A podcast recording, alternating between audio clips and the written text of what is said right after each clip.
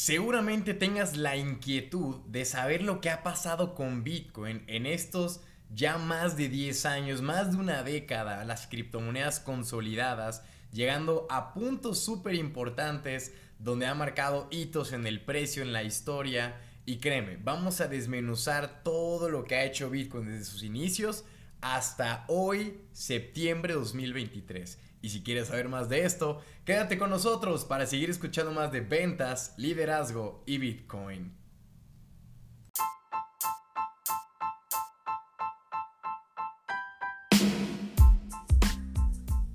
¿Qué tal, damas y caballeros? Les habla su cripto compadre César Oski Cosio desde Guadalajara, Jalisco, México. Feliz de estar nuevamente con ustedes para seguir platicando en este super podcast acerca de Bitcoin y la historia de más de 10 años que ha pasado hasta hoy en día. Todo lo que ha vivido Bitcoin, lo bueno, lo malo. Obviamente muy resumido para este super episodio. No olviden como siempre dejarnos 5 estrellitas en el review de este super podcast para siempre andar a por todas. Que esta es de las primeras veces que estoy grabando un podcast, o sea, de, de video exclusivamente para ustedes porque ojo, lo que ustedes ven en YouTube no lo van a ver aquí en Spotify y lo de Spotify no lo van a ver en YouTube.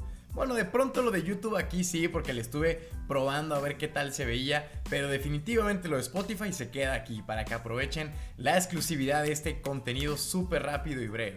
También agradecerles porque justamente aquí arribita se alcanza a ver la placa de 100 mil suscriptores que ya llegamos hace un mes aproximadamente en YouTube y yo muy feliz, muy contento por todo el apoyo que nos están brindando para que esta comunidad cada vez crezca más y más en redes sociales.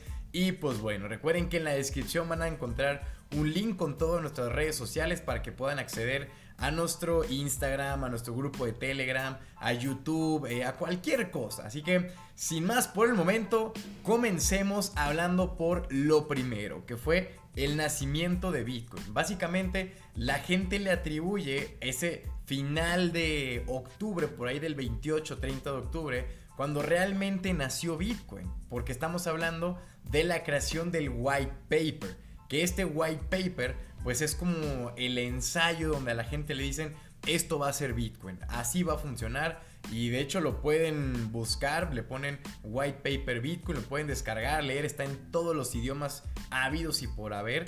La verdad es que no lo he leído completo, pero sí he leído gran parte y, la, y sí está interesante. Luego ya me pierdo yo en los temas muy técnicos, que si tiene que hablar con la programación y el doble gasto, yo, ah, ahí ya no me meto tanto, pero por lo menos entender la base del por qué se creó Bitcoin para mí es fundamental. Por eso es que la gente dice que se creó desde el 2008. Sin embargo, no fue hasta el 2009 cuando ocurre la primera transacción de Bitcoin. O sea, que la gente realmente lo empieza a intercambiar. Y fue con Laszlo Heisenberg que este personajazo fue literalmente la primera persona en recibir Bitcoin, en tener Bitcoin enviados desde el mismísimo Satoshi Nakamoto, que recordemos que todo esto lo hacían a través de correos electrónicos. O sea, Satoshi nunca se presentó en persona, nunca se vio en un café para transferirse, no.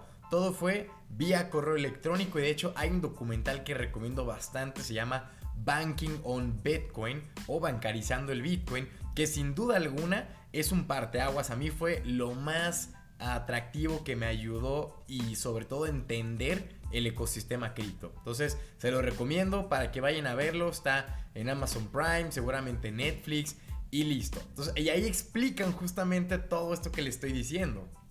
Gracias a esa primera transacción, pero ojo, una transacción sin valor monetario, donde solo era te mando Bitcoin y funciona, funciona la red, todo está espectacular. Pero no fue hasta el 2010 que llega el famoso Bitcoin Pizza Day que se celebra cada mayo de forma anual, donde viene el dicho, dale un pescado a un hombre y no morirá de hambre. Dale un Bitcoin a un hombre hambriento y cambiará, revolucionará la economía por completo. ¿Por qué? Porque esta persona, estamos hablando de que fue el que le dio un valor monetario a Bitcoin. Cuando dijo, oigan, compro dos pizzas de pepperoni con anchoas y un montón de cosas a cambio de 10 mil bitcoins. Entonces, aquí ya uno dice, ándale, aquí obviamente el valor sale cuando tú divides el valor de las pizzas por los bitcoins que estaba pagando. Y te da un total de 0.0025 céntimos de dólar. Y ahí dices, ah, ahí fue donde realmente Bitcoin obtuvo su primer precio, su primer valor monetario real, porque ya fue intercambiado no nomás entre colegas para ver cómo funciona, sino realmente como un intercambio de bienes, ¿sale? Ese fue yo creo que el mayor hito que tuvo Bitcoin, porque a partir de ahí ya la gente, tomando en cuenta lo que podía costar y valía, pues ya fue cuando empezó a agarrar mucho más adopción. Estamos hablando 2011, 2012. Ojo, que esta adopción te lo voy a poner entre comillas porque no fue una adopción pública. Estamos hablando de una adopción que tiene que ver con eh, la deep web, con compras no tan legales, digámoslo de esa forma, pero que fue ayudando a Bitcoin a utilizarse como método de pago para poder transferir por el tema del peer-to-peer, -peer, de la descentralización completa y absoluta en esos momentos.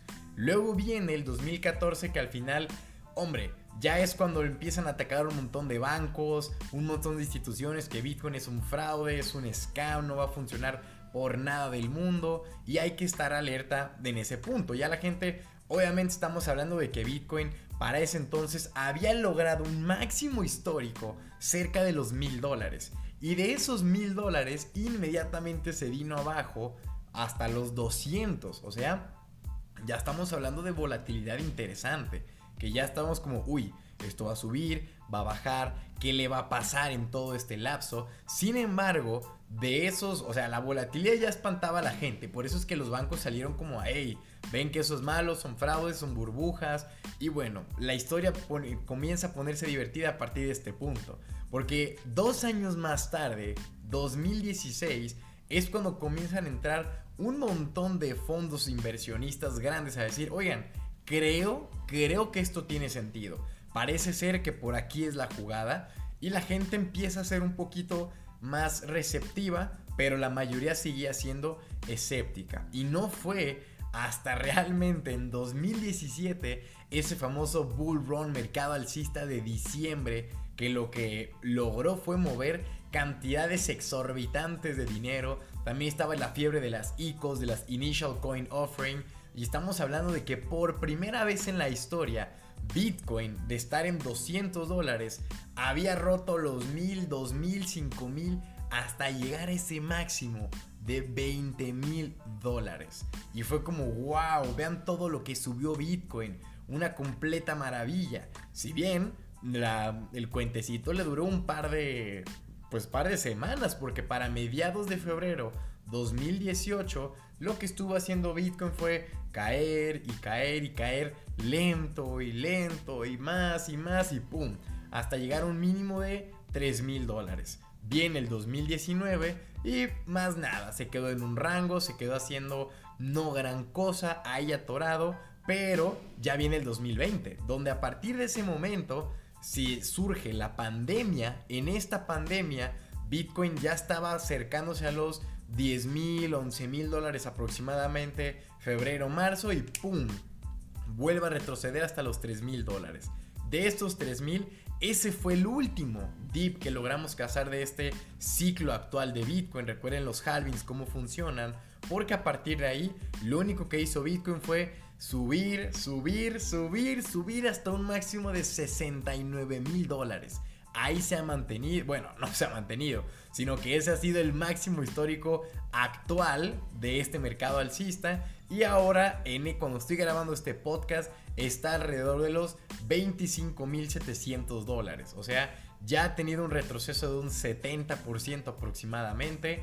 Y la pregunta que yo te voy a hacer para que la contestes aquí abajito en este super podcast, ¿a qué precio crees que llegará Bitcoin por ahí del siguiente halving 2024? Se acercará otra vez a los 60 mil, estará en los 90 mil, 100 mil dólares. Escríbelos aquí abajo y, la y todas las respuestas las publicaré para leerlos inmediatamente. Así que es importante recordar cómo funcionan los ciclos de mercado de Bitcoin, que tenemos un año completamente alcista, un año completamente bajista, un año completamente enrangado, o sea que no sube ni baja, y el penúltimo año se prepara con mini impulsos antes de comenzar a subir nuevamente. Así que, como siempre les digo, este es Cesarowski y les mando un cripto abrazo. Cuídense mucho y nos vemos pronto.